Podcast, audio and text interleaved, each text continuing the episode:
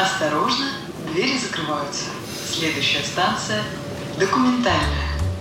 Всем привет, это подкаст «Станция документальная». Меня зовут Дмитрий Колобов. Здесь мы говорим про документальное кино, обсуждаем новинку и классику, а также общаемся с представителями киноиндустрии. Сегодня у меня в гостях э, продюсер федерального проекта «Страна Док» Мария Готлиб. Мария, добрый день. Здравствуйте, Дмитрий. Э, очень рад вас слышать. Спасибо, что приняли предложение принять участие в подкасте. Хочется спросить, наверное, такой общий вопрос для тех, кто не знает, что такое программа, проект «Страна Док» и чем он занимается? Ну, вы так громко представили еще и федеральный проект, как будто, как будто а, прям... Ну да, мне приятно, потому что мы действительно занимаемся, мне кажется, важным делом. Мы занимаемся прокатом и популяризацией национального неигрового кино. Мы — это, ну, на самом деле, команда, состоящая из нескольких замечательных человек. Просто как бы я и Константин Нафиков, мой коллега, мы являемся ведущими продюсерами этого проекта. Мы занимались прокатом документального кино на протяжении последних, ну, нескольких лет, ну, по отдельности. У Кости компания Reflection Films. Они выпустили, например, в прокат такой фильм, как «Где ты, Адам?», собравший больше 20 миллионов рублей в прокате. Но, правда, он был в прокате несколько лет, и для неигрового кино это довольно внушительная сумма. Вот. А я занималась популяризацией неигрового кино вот последние пять лет в Московском центре документального кино, который, к сожалению, закрылся а, летом прошлого 2022 года.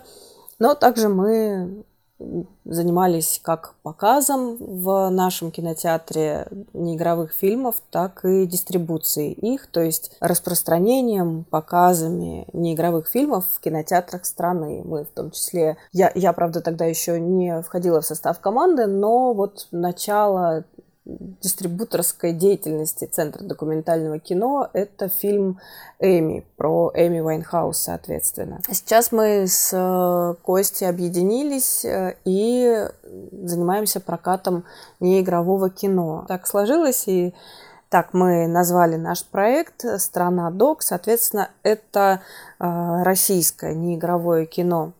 В прошлом году мы выпустили пять, получается, фильмов, да, это фильм э, «Руками» Евгения Григорьева и Владимира Головнева, э, два фильма киностудии имени Горького, это фильм «Переправа» Насти Тарасовой и фильм «Ангелы Милы» про Милу Ануфриеву, женщину, которая оставила свет, так скажем, и уехала в Африку помогать альбиносам.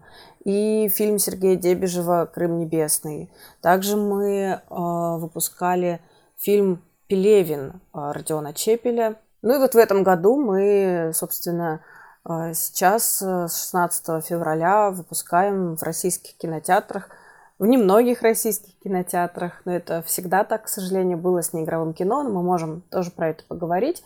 Мы выпускаем фильм «Живой» Константина Селина, о котором, я так понимаю, вы тоже уже разговаривали с Костей. Хочется как раз уже про дистрибуцию поговорить, потому что, в принципе, э, когда сам начинал заниматься документальным кино в 2019 году, не видел вообще в кинотеатре в прокатах. Сейчас Э, действительно появляются различные фильмы, да, из последнего, то, что я смотрел, это «Балабанов», э, да, сейчас фильм «Кости сильно живой» выходит в прокат, насколько я знаю, что он тоже будет в Тюмени в прокате. Вот хочется задать вопрос вам, непосредственно как человек, который занимается э, дистрибуцией документального кино в кинотеатрах. Насколько это сложно, э, и есть ли запрос у кинотеатров, есть ли запрос у зрителя? Это на самом деле такой нелегкий вопрос, потому что мы верим, мы вот люди, которые там, я не знаю, занимаются популяризацией документального кино, люди, которые снимают документальное кино, продюсируют документальное кино, мы верим, что потребность в нем есть у зрителя, но э, путь к удовлетворению этой потребности довольно тернист. Во-первых, само отношение даже вот к словосочетанию документальное кино. Если вы обратите внимание, на многих афишах, особенно вот фильмов, которые там пытаются собрать э, э, кассу определенную, часто на них не написано, что это документальное кино. Потому что существует, опять же, я не знаю, насколько это предубеждение верно или нет, но существует такое предубеждение, что зрителя может отпугнуть вот это вот сочетание именно документальное кино.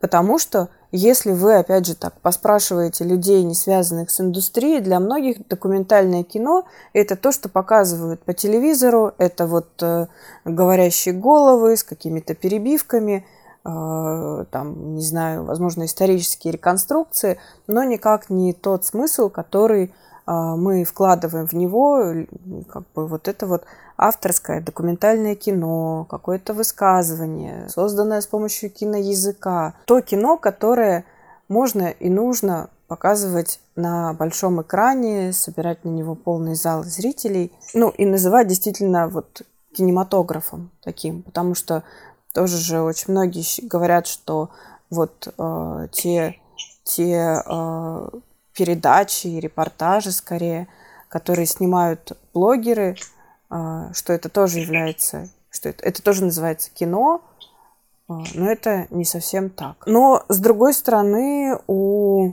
вот таких вот каких-то там, не знаю, журналистских расследований, в кавычках, называемых фильмами, у них миллионные просмотры в сети. И, конечно, вот эта большая задача сперва убедить кинотеатры поставить фильм, параллельно убеждать зрителей в том, что это кино стоит посмотреть. Да, а, путь документального кино к экрану непрост, и мне кажется, даже не все продюсеры это понимают до сих пор, что кино можно и нужно показывать, потому что, ну, в лучшем случае это все ограничивается так называемым фестивальным циклом, то есть фильм а, отправляют на довольно большое количество фестивалей, которые есть в стране, их сложно посчитать, но я думаю, что их больше сотни даже таких в разных городах, где есть просто специализированные фестивали документального кино, есть фестивали с документальной программой, есть там э, в э, фестивали с программой, где не делают видового различия и сразу ставят там игровое, и неигровое кино в одну программу. И поэтому вот хотя бы э, есть вот это мнение, что хотя бы на фестивалях мы кино поставим, и люди придут, посмотрят на большом экране, зато это будет тот самый зритель. Вот. И потом, значит, э, выложим в сети. Хорошо, если на онлайн-платформе, где можно посмотреть в нормальном качестве, ну, чаще всего на YouTube. Либо они выходят вообще то есть я помню, несколько лет назад я смотрела э, список фильмов, которые поддержало Министерство культуры, не понимала, где все эти, видимо, замечательные картины. А, у меня на самом деле сразу есть много вопросов. Сейчас по порядку, наверное, буду их озвучивать. А, начну с первого. А, у вас на сайте и вообще, в принципе, сейчас в сообществе появился такой термин, как документальный блокбастер. И у вас на сайте тоже там прокат документальных блокбастеров в твоем городе. Вот что именно для вас является таким документальным блокбастером, на который э, ну, люди как бы должны идти? Мы же тоже как-то хотим выделиться вот, видите, вы зацепились за это сочетание документальный блокбастер. Вот, если э, пойдете дальше, откроете ЯИС, посмотрите сборы, ну, как бы до блокбастера нам, нам далековато все же. Слушайте, но мне кажется, что вот я, я даже всегда говорю авторам, что кино должно как минимум быть с хорошим качеством звука и изображения. Для неигрового кино это Это как минимум. Вот, потому что часто бывает такое, что люди не заботятся там о картинке, о сведении звука, э, ну, просто потому что действительно не предполагают, что кино может выйти на большом экране кинотеатра, а не там посмотреть по ссылке там на, на каком-нибудь закрытом ресурсе с телефона. Вот. И да, мне кажется, что если это кино, отвечающее э, там, техническим, творческим требованиям, которое оставляет глубокие впечатления у зрителя.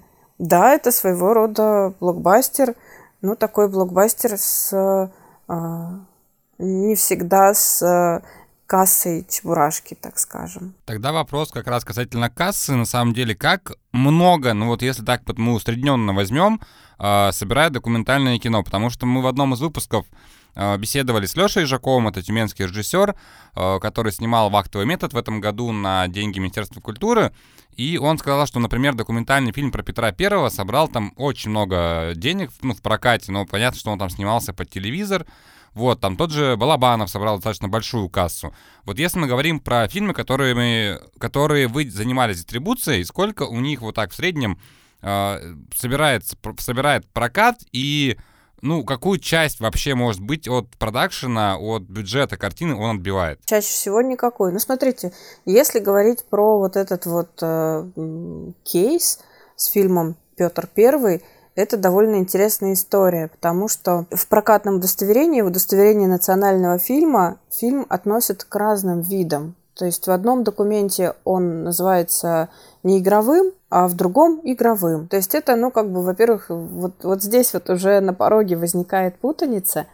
Во-вторых, его, опять же, не позиционировали как документальное кино.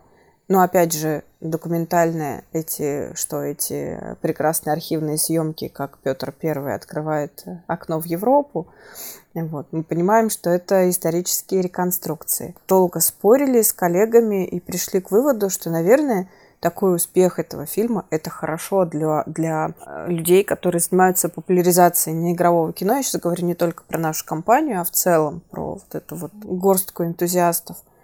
Потому что людям сказали, что вот документальное кино, смотрите, какое классное, вот действительно это блокбастер, который можно смотреть в кинотеатре. Про сборы неигровых фильмов. Тут на самом деле, ну, очень многое зависит от темы фильма, от рекламы, ну, скорее от темы фильма, потому что как-то сейчас тоже мне задают вопросы, про что вот люди хотят смотреть кино. Если посмотреть на сборы, то Люди хотят смотреть кино про животных. Тут мы обратимся опять же к сборам фильма, например, «Медведи Камчатки» Иры Журавлевой или там про э, «Город кошек». Это турецкий фильм, который до сих пор привлекает э, в залы кинотеатров зрителей.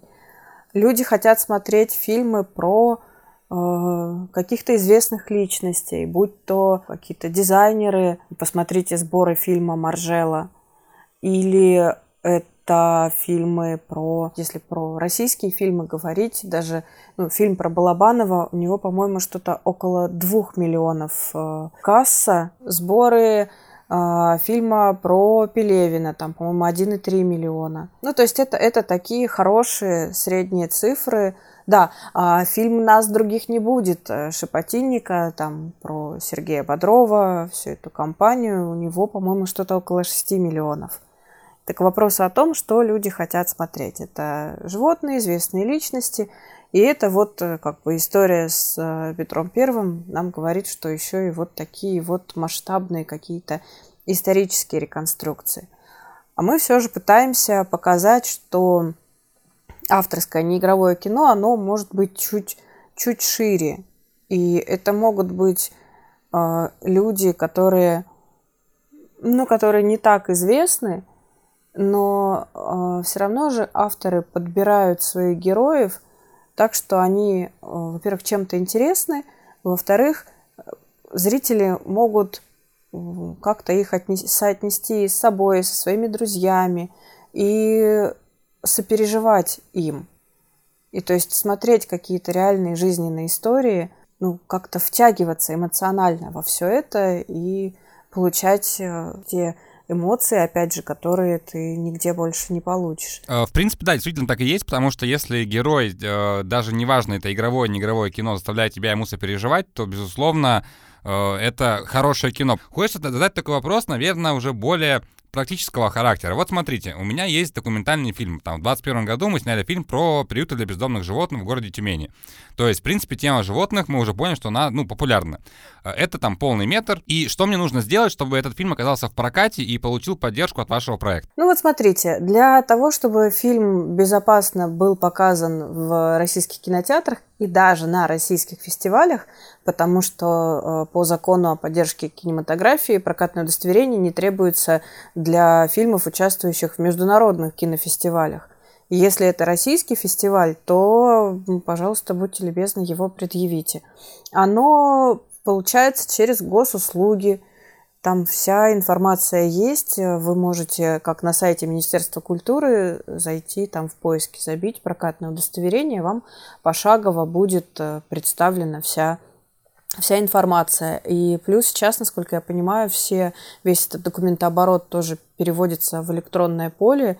И, допустим, людям, которые живут не в Москве, будет э, проще все это дело оформлять. В первую очередь вы получаете прокатное удостоверение, но это занимает от двух недель до месяца, и уже с этим документом вы можете обращаться в кинотеатры как самостоятельно, так и вот работать с дистрибьютором. А как именно ваша, э, ваш проект выбирает те фильмы, которые берет? Вот, ну, мне кажется, что наверняка есть много режиссеров, которые хотели бы отдать свой фильм в прокат, и у них есть прокатное удостоверение но вы по каким-то причинам им можете, например, отказать. Ну, это все, знаете, такие какие-то субъективные факторы. Мы смотрим с коллегами, советуемся, просчитываем потенциальную аудиторию, потенциальные затраты, э, риски, кому, с кем можно сотрудничать, кому это может быть интересно. Ну, в случае с фильмом «Живой» э, мы... Э, ну, это, это, это был наш приз э, фильму мы еще тогда не знали, что он получит премию Диги Вертова, но мы обещали вручить одному из фильмов финалистов приз от нашего проекта. И вот мы посмотрели и поняли, что фильм «Живой» было бы здорово показать в кинотеатрах. Вот, и он еще и, соответственно, потом получил эту премию. Есть возможности каких-то специальных показов. То есть, э, опять же, не выпускать там в нескольких городах и просто чтобы кинотеатры ставили сеансы в расписание, а опять же кинотеатры ставят сеансы в расписание, э, не знаю, там во вторник в 10 утра. Потом говорят, ну на ваше кино никто не пришел, на, на неигровое кино никто не ходит. Мы говорим, а вы попробуйте его там с прайм-тайм поставить. Хорошо, поставят в среду в 2.15 дня, например. И опять говорят, ну что-то никто не пришел.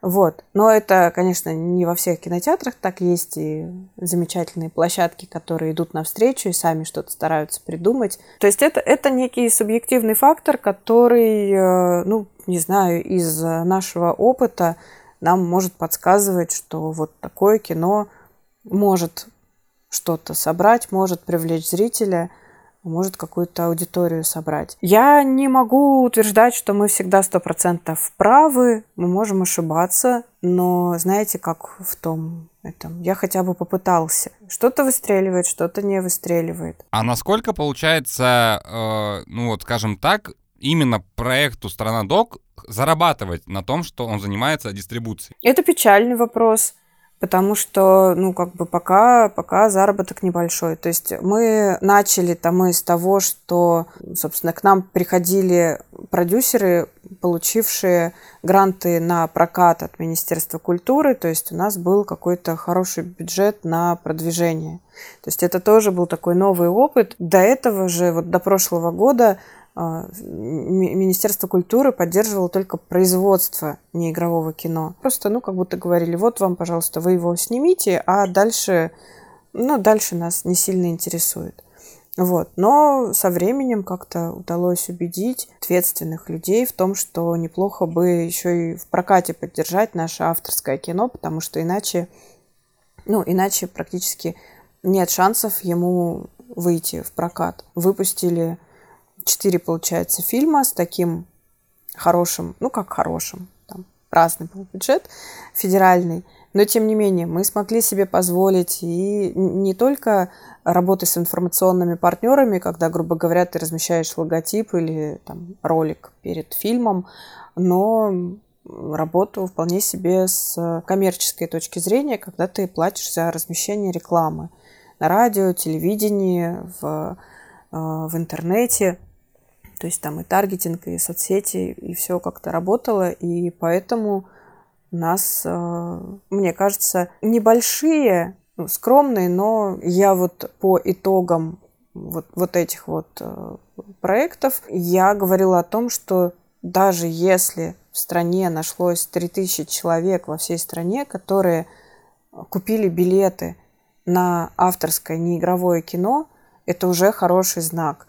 Это уже наше какое-то достижение. Выпуская фильмы в прокат, хочется быть очень осторожным и внимательным, потому что если зрителя один раз обманешь, то есть покажешь ему какое-то не очень хорошее кино, он выйдет и скажет, ну вообще, что это было, я больше не пойду, я лучше схожу вот на какую-нибудь комедию или на э, фильм с предсеансовым обслуживанием, так называемым. Тогда хочется задать, наверное, такой последний вопрос в первом блоке нашего обсуждения. А, как вы думаете, что будет в будущем? Потому что мы понимаем, что сейчас достаточно есть много программ поддержки, да, документального кино. Минкульт э, дает сейчас субсидию на организацию проката документального кино. И сейчас как будто бы ну, появляется такой интерес к докам, но пока ощущение, что мы будем лучше из всех, э, не знаю, из всех возможных источников рассказывать про 6 миллиардов чебурашки, чем там, ну, попробовать попродвигать документальное кино. И вот на ваш взгляд, как человек, который давно работает уже в сфере дистрибуции, э, что может случиться с документальным кино в ближайшие 5-10 лет в России, и именно с точки зрения проката? Это да, это хороший вопрос. Чебурашка, если говорить об этом, об этой истории, то, с одной стороны, это очень здорово для кинотеатров, которые наконец-то что-то заработали, но это немножко усложняет работу таким не самым крупным дистрибьютором типа нас, когда мы предлагаем поставить кинотеатру в репертуар неигровое кино, а, заранее понимая, что, конечно, там оно не соберет какую-то обалденную кассу, а, кинотеатр, особенно там одно или там двухзальный кинотеатр, говорит, ну, слушайте, я Чебурашку показываю, и там, ну, еще какое-нибудь там вышло кино, ваше, ваш российский неигровой фильм. Не, не, извините. Здесь как бы история любопытная, потому что на производство выделяется довольно много сейчас средств. Вот смотрите, это помимо грантов Министерства культуры, есть же еще вот в прошлом году появился, например, фонд поддержки регионального кино, который э, сейчас уже там у них готово несколько картин, их тоже надо где-то показывать. Есть э, Институт развития интернета, ИРИ, ну ладно, это хорошо, это в основном все в онлайн выходит. Есть фонд культурных инициатив, фонд президентских грантов. Ну, то есть вот эти э, источники, они существуют, но это источники на производство. И, соответственно, люди кино сняли, а что с ним дальше делать, многие до сих пор не знают. Опять же, возвращаясь, возвращаемся к началу нашей беседы, что в лучшем случае это, э, это фестивальный прокат, но это не приносит какого-то дохода, потому что на российских фестивалях, по-моему, нет такого понятия, как скрининг фи, то есть э, фильмы предоставляют на фестиваль бесплатно, и там и часто еще и показывают эти фильмы бесплатно. Вот. А мое убеждение в том, что человек ну, хотя бы 50 рублей за этот билет должен заплатить, чтобы он ощутил ну, хоть какую-то ценность того, что ему сейчас предоставили. Поскольку вот этот вот прилетит вдруг волшебник и бесплатно покажет кино, ну, пожалуйста, там можно нагнать людей, бесплатно показать им фильм. Но это как бы некое принуждение. Нам-то хочется, чтобы люди осознанно выбирали неигровое кино и приходили на него, покупали на него билеты, понимали, что это абсолютно не менее интересный вид кинематографа, чем э, те картины развлечения, которые сейчас присутствуют в репертуарах кинотеатров. Но если говорить о будущем, честно, мне самой интересно посмотреть, во что все это выльется. Фильмов много, где их показывать непонятно. Ну, то есть, ну, чаще всего это какие-то онлайн-премьеры. Посмотрим. То есть, это, это та история, которую мне, честно говоря, сложно прогнозировать. Особенно с учетом того, что кинотеатры закрываются или полностью, или частично залы где-то закрываются. И, соответственно, снижается количество и э, количество фильмов, и разнообразие репертуара становится куда более бедным. Но, знаете, все равно я, я с каким-то оптимизмом отношусь. Мне кажется, что было бы кино, а зритель найдется. Был бы энтузиазм и желание а, этим заниматься. Были бы люди, которые любят свое дело, там, начиная от а, авторов и продюсеров и заканчивая, собственно говоря, показчиками в кинотеатрах, которые ну, иногда просто вот, вот там вручную собирают залы на хорошее кино и потом, конечно, выслушивают благодарности от зрителей. Ну, в любом случае, я с вами согласен, что любопытно, что будет дальше. Я надеюсь, что через 5-10 лет подкаст этот будет тоже существовать, и э, будут новые авторы, и потом можно будет переслушивать э, архивные выпуски, где мы рассуждали о том, как все сложится, и, ну, будет это интересно, такая аудио э, капсула времени на Яндекс Музыке, если можно так сказать. Э, что ж, спасибо большое за ответы, было, правда, очень интересно. Я, наверное, предлагаю закончить наш первый влог.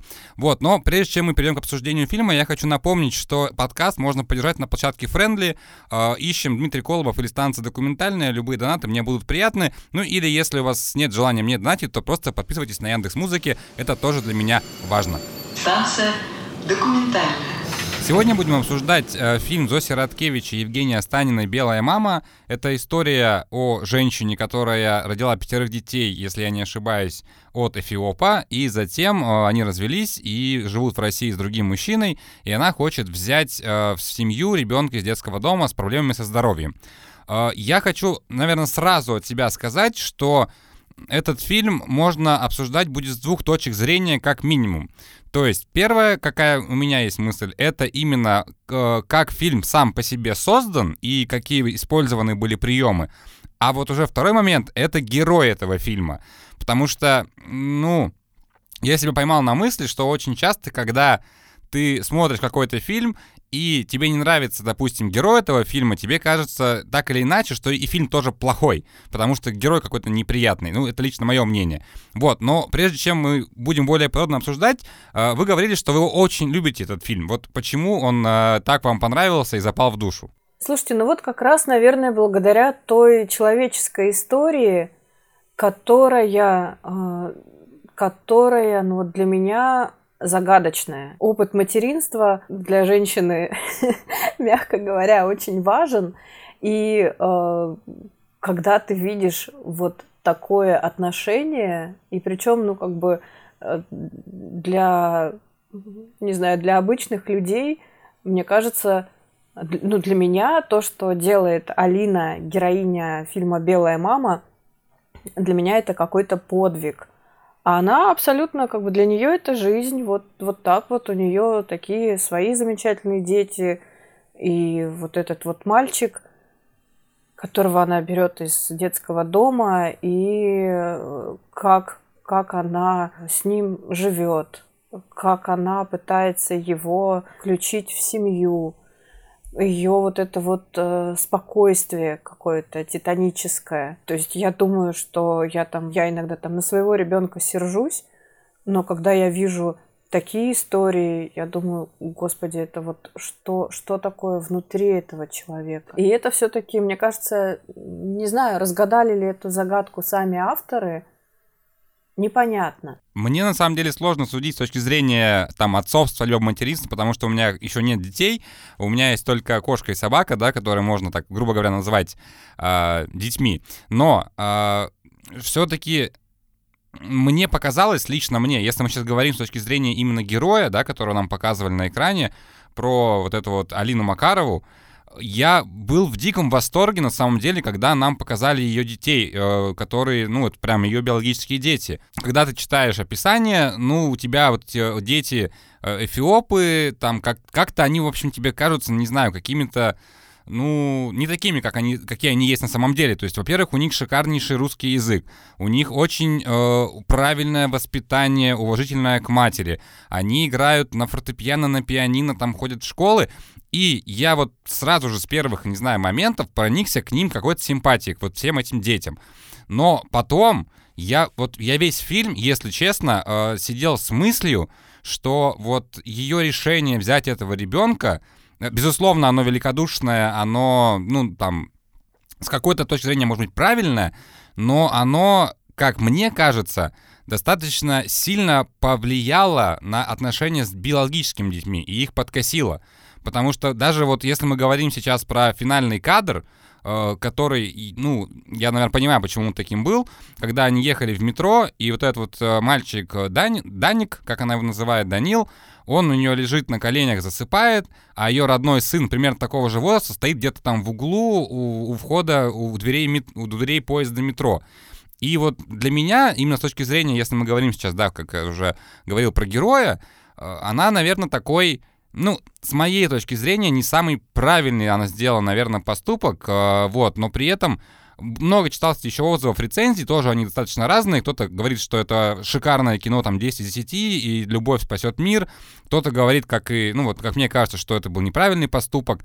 Но еще вот важный просто момент, что я его, когда смотрел, я примерно каждый, наверное, там 40 минут ставил на паузу и отходил от экрана, потому что мне было тяжело смотреть его вот так вот целиком. Ну, было тяжело, не знаю. То есть дело даже не в том, что он так снят, это потому что полностью архивная съемка как раз-таки родителей, и это, наоборот, даже прикольно, потому что ты прям погружаешься в, полностью вот в эту атмосферу, иногда хаоса, иногда злости, иногда любви, но почему-то, я не знаю, вот каждые там 40 примерно минут я вставал, и мне нужно было там походить, подумать, подышать. И вот, э, не знаю, вот как у вас это было? Вот как был просмотр? У меня примерно так же. Я даже потом, когда мы познакомились с Женей Останиной, я делилась с ней, и она так строго на меня посмотрела, говорит, а в какие моменты? Я говорю, Жень, я вот не помню, но вот общее ощущение было, что вот в какой-то момент тебе хотелось выйти из этой истории, вот этот вот э, как-то тебя слишком затянули в жизнь этой семьи. Опять же, а, обсуждать поступок героини, ну, немножко странно. Мне кажется, что, опять же, она а, нас, ну, она прям вот та мама, которая воспитала таких замечательных детей, вырастила. И с другой стороны, есть вот эта поговорка о том, что как бы вы там не воспитывали ваших детей, им все равно будет о чем поговорить с психотерапевтом. Есть момент, когда она говорит, что я его понимаю, ну что, что дословно сейчас не вспомню, но она говорит, я его понимаю, он такой же, как я. То есть она его почему-то чувствует. То есть она говорит, это мой ребенок. И да, вот он такой, да, это ее как, какая-то вот эта огромная материнская душа, э, которая в которой любви хватает на всех. Да, просто сейчас этот ребенок требует немножко больше внимания, чем все остальные дети. И она тоже как-то, э, ну, как я опять же потом читала в интервью с э, Зоей Сироткевич и Женей Останиной, э, что вот Алина, для нее этот опыт был важен как возможность посмотреть на себя со стороны, посмотреть на то, что происходит, зафиксировать вот эту реальность. И она соглашалась с тем, что да, в какие-то моменты она там могла вести себя неправильно, недостаточно внимания уделять би- биологическим детям. Но мне кажется, что э, сила ее духа и характера, вот этой э, Алины, она со временем, скорее всего, сбалансировала это все. И, возможно, вот это спорное решение, оно в конце концов как-то куда-то вырулилось. Вот, потому что ну, мы не знаем, как, как и чем сейчас живет эта семья. Мы их видели в момент кризиса. Что там сейчас происходит? Может быть, уже все в порядке, все счастливы, может быть, нет. Но вот именно тот, э, тот опыт, который фиксировала камера, а я так понимаю, там э, два вида съемки было. С одной стороны, там Зося Радкевич у них практически жила со своей камерой, и э, то, что они снимали самостоятельно. Вот, я так понимаю, материала там было довольно много. То есть Женя совершенно блестящий режиссер монтажа, который э, смог вот это все соединить и именно сделать так драматургически, возможно, чтобы даже вот у нас, у зрителей, а, было вот это желание а, не втягиваться уже настолько в это во все и делать передышки. Ну, касательно вот того, что сейчас, когда тоже готовился к подкасту, полистал э, тоже различные интервью, новости, и в одном из интервью как раз-таки, по-моему, Евгения рассказывала о том, что они общались с Алиной, и сейчас вот этому ребенку 12 лет, он ходит в шестой класс, и вроде как бы у них все нормально. Но вот в продолжении темы режиссуры монтажа, потому что, да, она действительно здесь сделана очень, очень хорошо, а, потому что отдельно лично я для себя очень хорошо запомнил момент с ножом. Потому что на нем оно прям, это было внимание сакцентировано, и когда э, ребенок с нездоровой психикой берет в руки нож, и при этом еще постоянно говорит о том, что он всех там убьет, э, зарежет и прочее, прочее, прочее, ты так или иначе, ну, начинаешь переживать за жителей этой квартиры.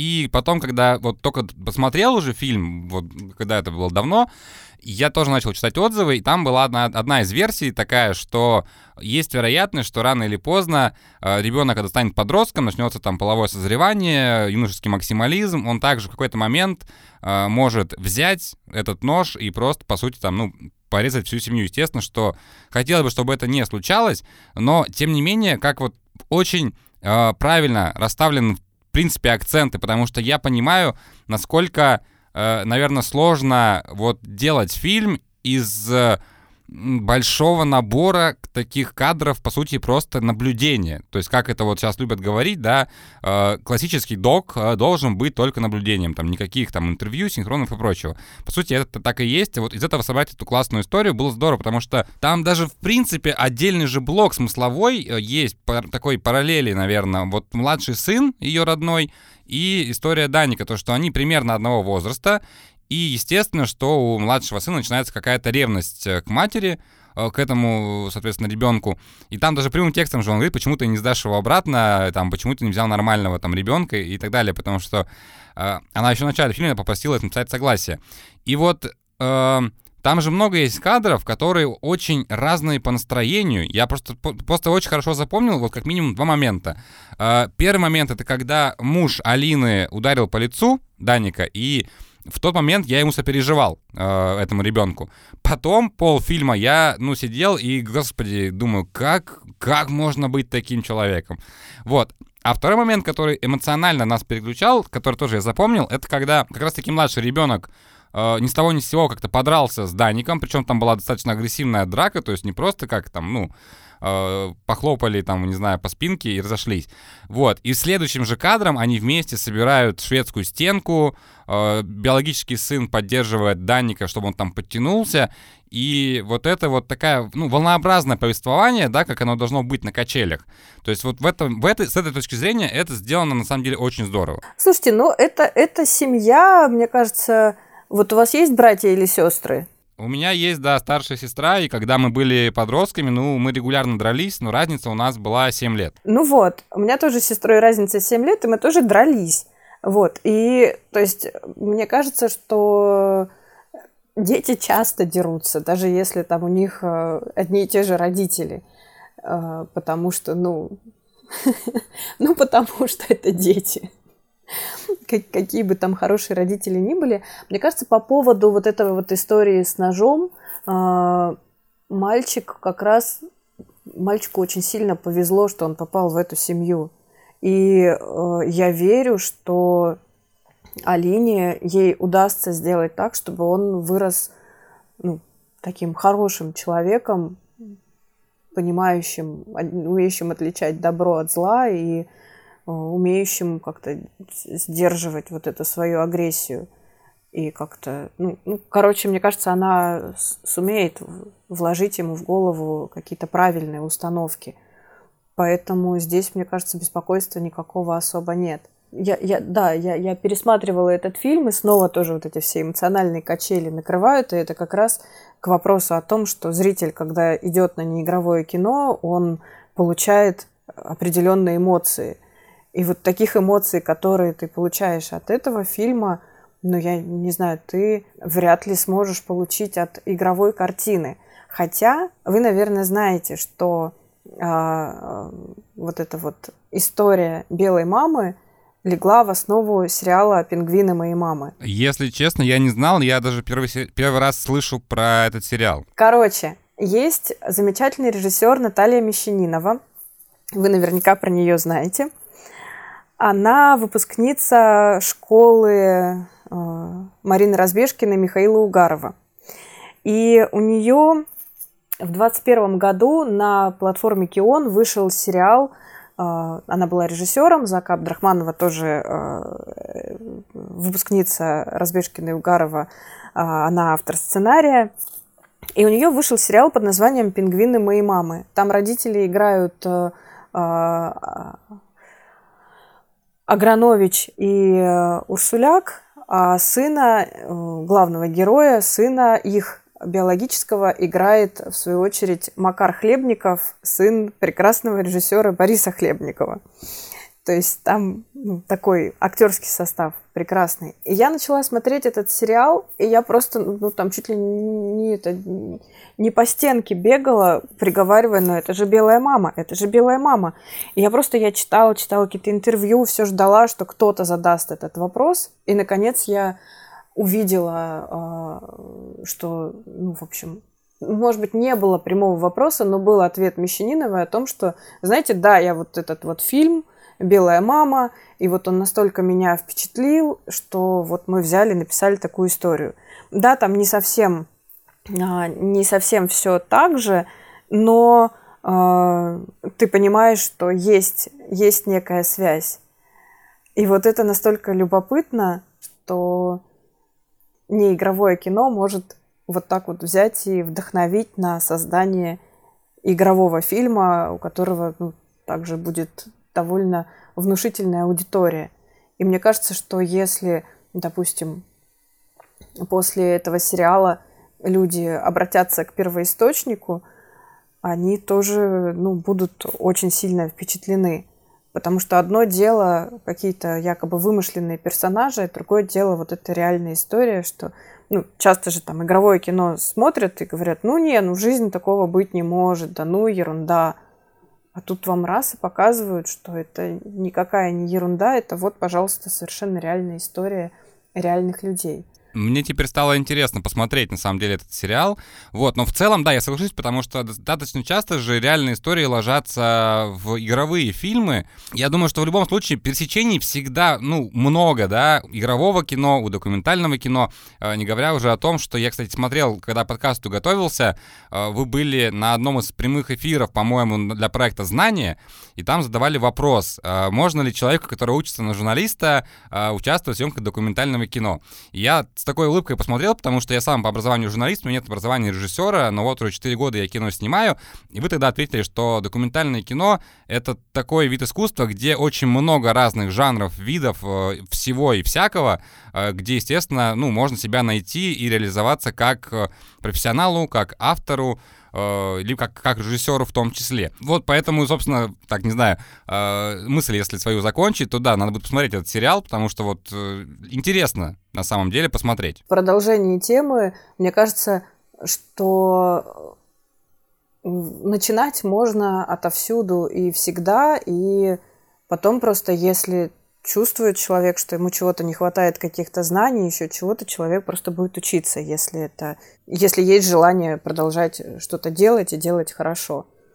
Вот. Потому что вот упомянутая мной школа э, Разбежкина и Угарова, там же люди уже с высшим образованием, как правило, ну или с каким-то, ну там взрослые люди, учатся режиссуре, да, не все из них э, становятся в итоге э, режиссерами, но многие идут в индустрию и как режиссеры, и как режиссеры монтажа, и как педагоги. Так что можно сказать, что если вы хотите снимать документальное кино, то, как мы много раз уже говорили, просто можно брать камеру э, и идти снимать и делать, потому что это достаточно ну, в целом простой э, вид кинопроизводства.